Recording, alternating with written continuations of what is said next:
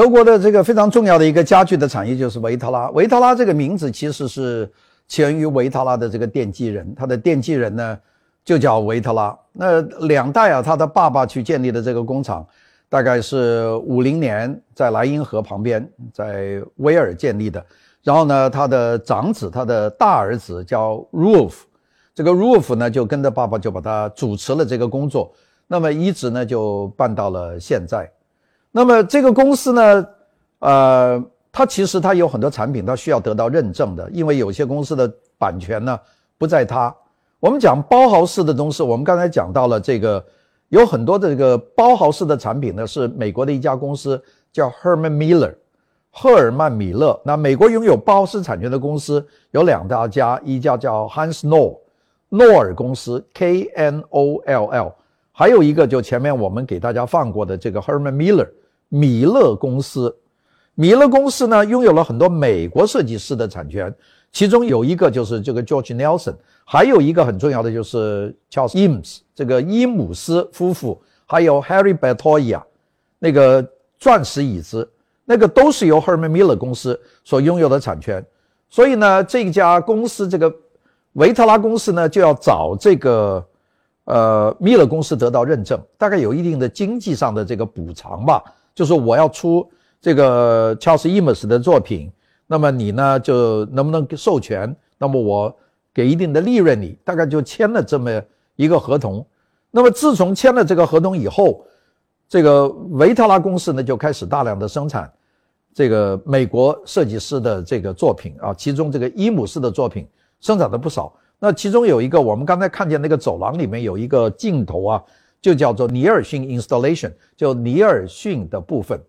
尼尔逊呢叫做 George Nelson，那美国设计师，他做的家具呢，呃，也就是典型的这个我们叫做世纪之中的未来主义吧。也就是我们前面讲过 mid century modern 啊，我们这世界之中的现代主义的那个东西。我们记得在前面很多讲讲过这个这个 mid century 啊，这个我们国人不熟，因为我没有这个主义。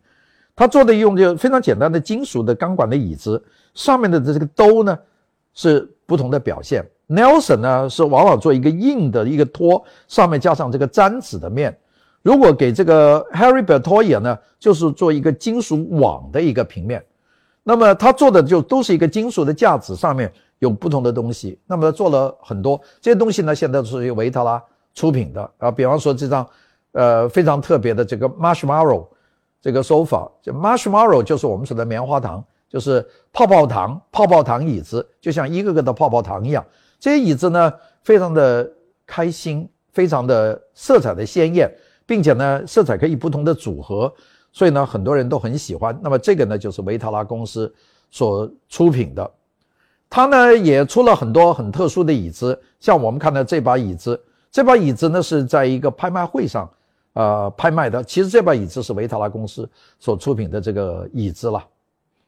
那个维塔拉公司尼尔逊的家具是非常多的，我们看它有几件东西都是在它的那个展厅里面有的。这是尼尔逊的一张桌子，这张桌子呢，那个腿呀非常的漂亮，很优雅的张出去。桌面呢，这个腿呢缩在里面，就是桌面呢给你的空间很大，就不像我们的腿呢在桌的四个角下去。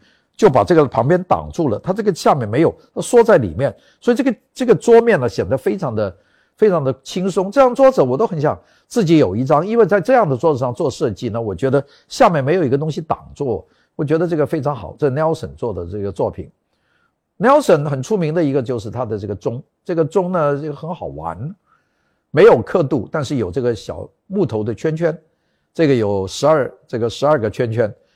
那么这个两个针，两个针呢，形状呢也非常的有这个娱乐性啊。我们看到一个针是一个针头，一个针呢是个圆头，一个时针，一个是分针，就很清楚。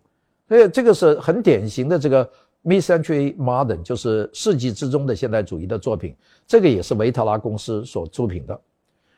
尼尔逊这个讲它的历史啊，其实在这个维特拉公司呢是是很重要的。我们。记得这个一九七七年，那个我们是维特拉的这个奠基人的大儿子叫罗尔夫，他呢担任的这个首席的董事长就是 CEO，他呢就觉得维特拉公司不能做一家很平庸的家具公司，这家公司呢应该是有创建的，又有自己的好的东西，所以呢，他就要找人呢，就做好的设计。首先就是他动的脑子，就找了这个 Frank Gehry，找了盖利来设计这个博物馆，并且呢，找了很多的设计师。那么这个找了很多的人去设计的以后啊，他呢就选中了这个弗兰克盖利。请弗兰克·盖利呢，就做了他这个博物馆。这个博物馆呢，就做的就非常的这个炫目。我们知道，盖利到后面出名的博物馆，那个时候都还没有做呢。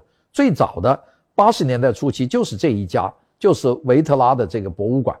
那么做了这个博物馆以后，这个盖利出名了以后，那才有古根汉姆博物馆的在西班牙比尔堡的那个设计，然后再有洛杉矶的迪士尼的中心。那么这些呢，是后来的这些事情。所以呢。应该说，维特拉造就了弗兰克·盖利，就这个老板啊，这个非常有眼光。他呢招罗了一些非常重要的设计师来做，其中呢就是我们讲到的昌于史无，就是日本的这个昌于史郎啊，这是日本的一个一个设计师。那这我我们前面讲日本设计讲过，这个昌于史郎，昌于史郎呢就设计了一张完全是这个 mesh。就是金属网的这样椅子，做成一张体量好像很大的，但是非很柔软的椅子。这椅子起了一个非常奇怪的名字，叫 How High the Moon，就是月亮有多高。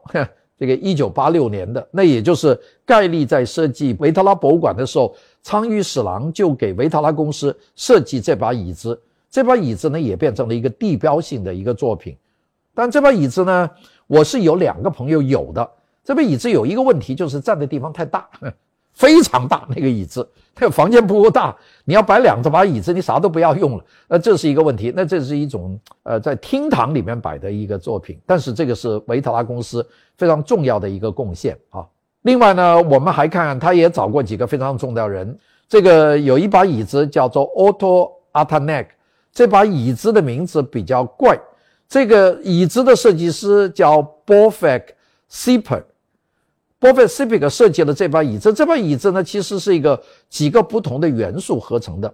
我们看两边的两条那个直直的椅背，这是两条，是一个一个与会，当中的坐垫是一个这么一个形状，一个肾形的，又是一个与会。后面那个靠背是一匹这么样的样子，又是一个与会。那个后面的单独的一只腿呢，是个弯曲的，又是一个与会。前面还有条腿，所以这把椅子要讲形式与会，它属于四个不同的系统，就是把四个不同系统的形式语言把它合在一起组成一个，这典型的后现代。时间也对，一九八十年代，这是后现代的典型椅子。奇怪的名字啊，弗兰克盖利也做了一个非常奇怪的椅子。弗兰克盖利做了这个叫 Bevo，它的一个循环的产品，永久的产品。是什么东西呢？就是那个瓦楞纸，瓦楞纸可以用。如果瓦楞纸坏了，你可以再买一堆瓦楞纸。这个其实呢，就是一个形式，把这个东西呢做成一个兜，做成一个 armchair，做成一个沙发，然后都全部是用瓦楞纸做的。这是盖利的椅子，一九八七年，也是后现代非常重要的一个一个突破性的东西。后来奠定了法兰克盖利在家具界的一个地位。呃，这个这个作品呢，有很有很大争议啊。我估计很多人都不愿意买，因为这就是一堆破纸箱，并且呢，如果你家里想想要做的话，自己都可以做，何必花那么钱买它的呢？但是呢，它的这个思想的突破，那属于八十年代的那个后现代后期解构主义出现时候的一种思想的一种解放的状态，这个也是维特拉看中的。如果这个东西拿在美国，就不会有人去用它了。我们讲这个维特拉的这个老二就是罗尔夫，就他爸爸以后，他把这个维特拉变成了欧洲最重要的家具生产的厂商，生产各种家庭、办公、公共场所的这些家具。他拥有世界上最齐全的各种的现代椅子的产品，并且呢，还举办一些最高水准的设计展览，比方说一百件大师之作，叫做 One Hundred Masterpiece，这个是维特拉的展览。那么，并且呢，他还办了一个展览，叫 Essence of Things，叫做事物的基础啊。他在欧洲和美国巡展，这个展览呢，他其实在美国做的很成功。在美国，我都去看过维特拉的这个展览。就是这个叫 Essence of Things 这个展览呢，对我来说很有教育意义。因为在美国，虽然看图片看过这么多家具，但是在现场看所有家具排在前面是不太多的。维特拉的巡展很多，所以维特拉呢有一套那个搬运的系统。我们这张照片呢比较难得，就是维特拉怎么搬运自己的东西。那后面是他的库房，这家具呢就搬出来。这个博物馆馆内呢其实就是架子放着的，它也谈不上什么储藏，它东西放在里面就是一个展览。所以维特拉，如果我们到威尔那个地方去呢，就很应该去看看维特拉，也是德国现代设计的一个非常重要的一个源泉。好。另外有一家非常重要的德国的家具公司叫 Muman 啊，这个穆尔曼，穆尔曼呢也是培养了很多这个重要的设计师，有很多人像康斯坦丁呃格里奇克，叫格里克，还有这个呃库福斯，还有布兰多里尼等等这些人，他们的作品呢都是在这一家在 Muman。在这个地方生产的，这是德国的另外一家重要的家具的厂商啊，不一定全是德国人，但是全世界的。那个我们在看见这个公司里面有很多很重要的这个领导人，最主要就是这个 Muman。这个 Muman 呢是这个企业的老板，他呢也就跟这个维特拉一样，是推动这个好的设计。他们有很多的设计呢，所走的路跟这维特拉完全不同。他很强调折叠式、多功能性，比方说这个书架。这个书架呢，靠起来书架，在书架上拉起一块挡板下来呢，就变成一个桌子，可以放电脑。所以呢，它很多的这个家具呢，都是这种我们说是多功能性的东西。我们看这个就是典型的多功能性的一个一个构成的。这是一个书架，这个书架呢当中有个轴，这个轴可以转。这个书架呢每一面都有很多这个纸格子，所以它所占的地方非常少，但是可以放更多的书，就是利用空间。因为我们的书架一般都是薄薄的一层，它这个旋转书架呢放在那个地方，它是能够使得你这个各个方面都可以转，那个很不错的这个 moment 这个书架，那么生产了很多组合书架。刚才我们的给大家看的这个也拉开的书架，这个库尔夫斯设计的，也就是可以折叠的书架，这是德国的另外的一个一个家具的系统所生产的家具。那个我们看看它的一个室内布局，这个室内布局呢。就是指那种比较狭窄的生活的空间，那家里不大，所以你要找一个家具呢，你可以当中有一个地方可以当床，有个地方是厕所，有一个地方呢是这个书架，你把它全部合起来，你只要租一个很小的房间，你就在那在室内就能解决。像这个就典型，床在顶上，下面呢有厨房，又有书房，什么都在这个方块里面。这个其实很适合日本人啊，德国我觉得但不太适合，因为德国。德国住的地方大嘛，啊，但是呢，地方小的地方很适合用。我觉得在我们国内的这些大城市里面，这个东西估估计有很多很多人喜欢喜欢的。你要租一个，比方说五十平方米或者四十平方米的房，你搬一个这个东西进去，你所有东西都解决了啊！只要把这个管道一通，电一通，煤气一通，你在这里所有家庭的居居住用所都用了。这是用张漫画表达的，但是倒回去这张图呢？就反映了这个东西的情况啊，我们看到它是一个完全的一个 cube，呃，这个非常有趣的一个，这个呢也是这个 Movement 这个公司所出出品的东西，我们把它叫设计活箱，它叫 Life Box 啊，生活的箱子，非常特别啊。它也还做很多其他的这个产品呢，Movement，它做这个桌子，呃，非常的简单，把那个书架呢不是放在桌子上，是放在桌子旁边一个斜的斗里面，这个斜的斗呢。和这个交叉的桌角呢，刚刚就形成一个角度，非常方便。哎呀，我看 Movement 的东西呢，看的都觉得特别好。呃，比方他做这个移动书架，这个地方是一张椅子可以坐，下面是一个滚轮，那个可以后面有两只腿，你可以慢慢推，这个把它推到旁边去。这个这个两个手柄呢是两个书架，书呢放在这个椅子上面，所以呢你可以推到书架旁边。要常用的书呢，就放在这个手柄里面；要推走呢，站起来把这个一推，因为它有个轮子，一下就推过去了。这个非常简单。这个家庭啊，用这些东西非常非常的可爱。我们看看它的这个书书桌啊，它的这个书架都是合成一体，一收起来就变成一块板。这个我觉得非常符合我们当代人的这个生活，就是我们不太愿意家里有很多的东西。你看这个打开就是这样，合起来就是一块黑板。有时候时候看那个很多年前看那个呃《银翼杀手》啊，这个《银翼杀杀手》的很多家里的东西都是贴在墙上，要回来啪嗒啪嗒，这个拉出来，那个拉出来，不用的时候全部弹上去，大概就是这么一个概念。我觉得非常有趣啊，这个 Moorman 代表了当代的年轻人的一个一个生活的一种新的场景吧。当然呢，我们还可以看一个另外这个人的名字比较长的，他这个设计了一个家具叫做 Monk Furniture。这个 Monk Furniture 呢，Monk 就是和尚啊，他们就是僧侣，这个也是一种新的一个设计。这个设计师叫 Mayer，我们下面看看他的这个作品吧。那个男的是这个我们叫 Maya，那这是他所设计的这个叫 Group Library，就是家里如果你想有一个。书架的话，你怎么做呢？你不需要做一个满墙的书架，你做一个 group library，也就是用一个铁架，把它一个个的用螺丝串起来，上面呢有一个一个顶，把它绑在一起。你的这个四面八方可以放书，就可以整整放一个 library。这是八十年代的，也很有当时的后现代的那个精神啊。马野的作品。那个八十年代德国有一个设计的团体叫 Pentagon，Pentagon 是五角大楼。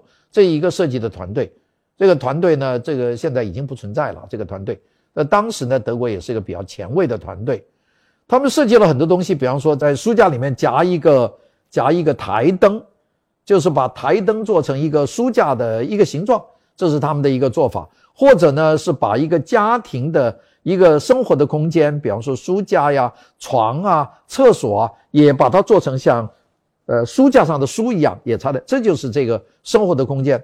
我们看见刚才的那个 Life Box 和这个五角大楼集团设计的这个生活单元，其实都是走的这条路。八十年代啊，我估计人类当时很为自己的生存空间感到担忧，非常非常希望我们能够用很小的空间能够解决所有的生活问题，大概就是这么一个驱动力之下的这些作品。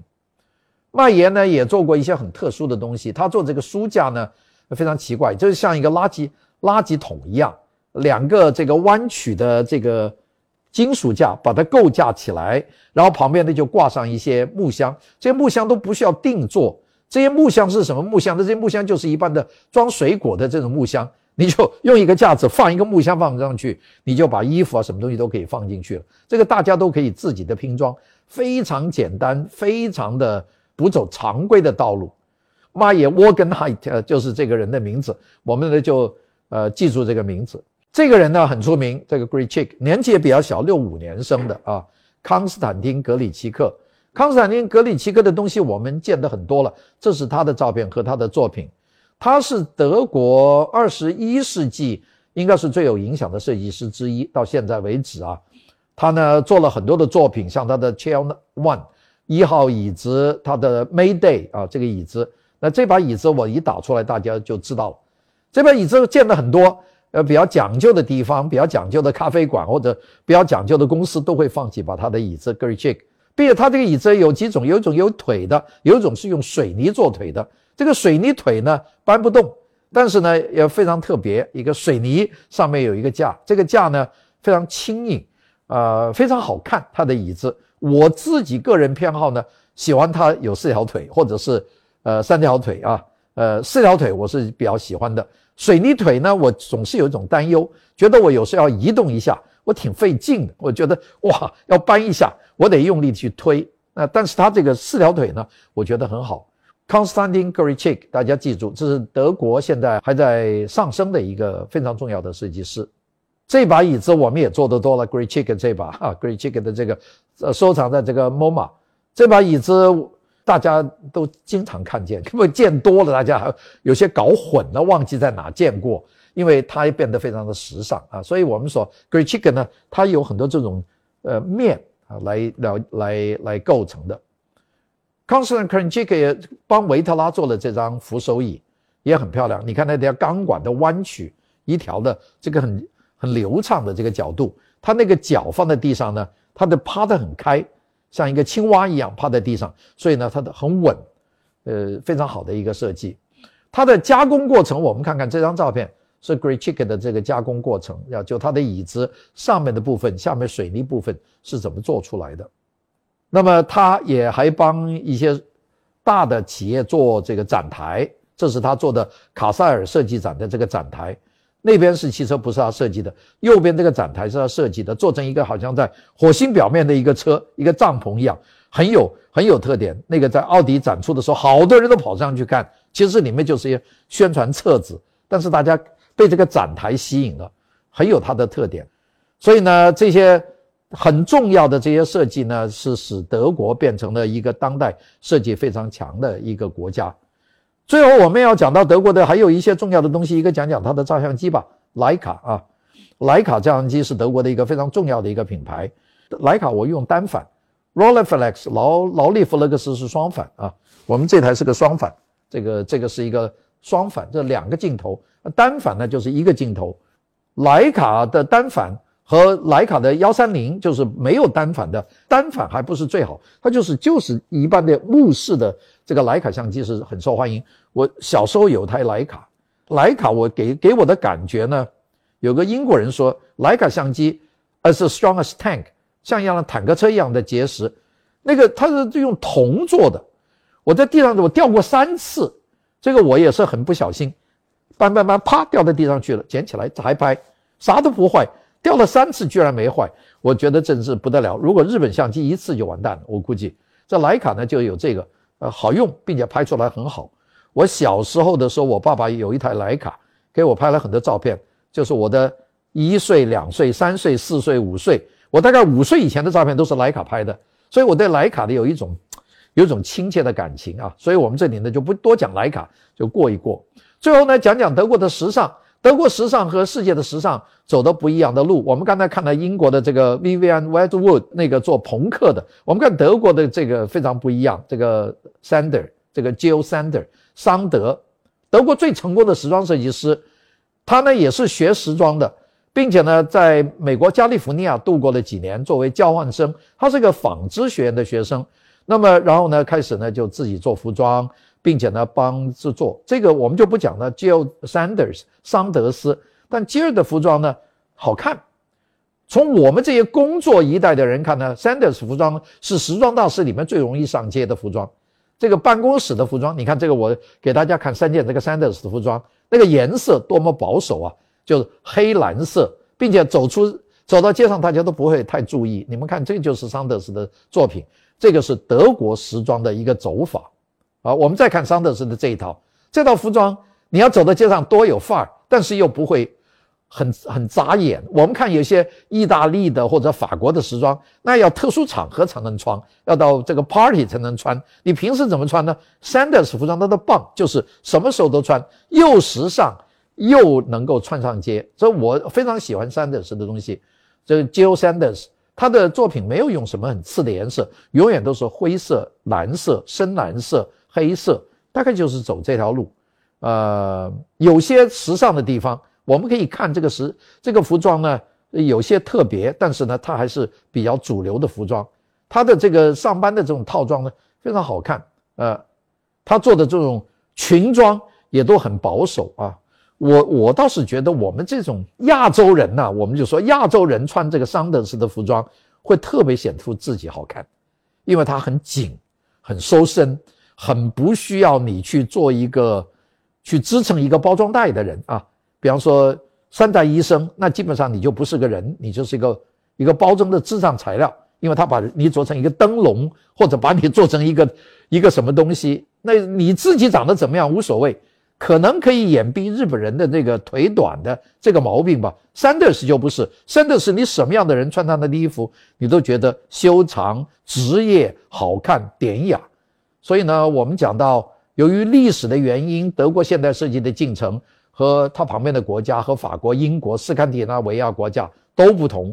它呢，这个整个的发展呢，它没有这个走上斯堪的纳维亚国家那么多的手工艺的传统，啊，也不像意大利走那么手工艺的传统。意大利是非常讲究手工艺传统的，而德国呢，由于工业化的程度发育的比较高。它很长的一个时间，德国的这个设计慢慢都是在走跟工业有关的这个道路。所以呢，我包括这个 Jill Sanders 的服装，它其实也是工业化的影响。它不像意大利那种很飘逸、很艺术，它很还是很这个社会化。这就是我们说德国设计的一句总结的话，就是理性是德国的这个重要，功能主义不要突兀，分寸得度，这些就是一德国设计的一些核心的内容。呃，这个我们今天讲到这里，我们大概就把德国设计、当代设计呢就讲完了。呃，我们讲了两讲啊，德国设计，我们讲了德国现代设计。呃，我们又讲了德国的当代设计，一共讲了两讲。那么我们在今天的最后的这些图呢，给大家看看德国的设计的展览的一些照片，大家可以看看德国的设计有多么的好啊。我们希望呢，在未来我们呢能够呃再继续我们这个这个讲座，呃，用一些更专业的时间去讲一些具体的设计师和讲具体的作品。那么这一次呢，我们的德国的当代设计呢，我们就讲完了。谢谢大家的收听。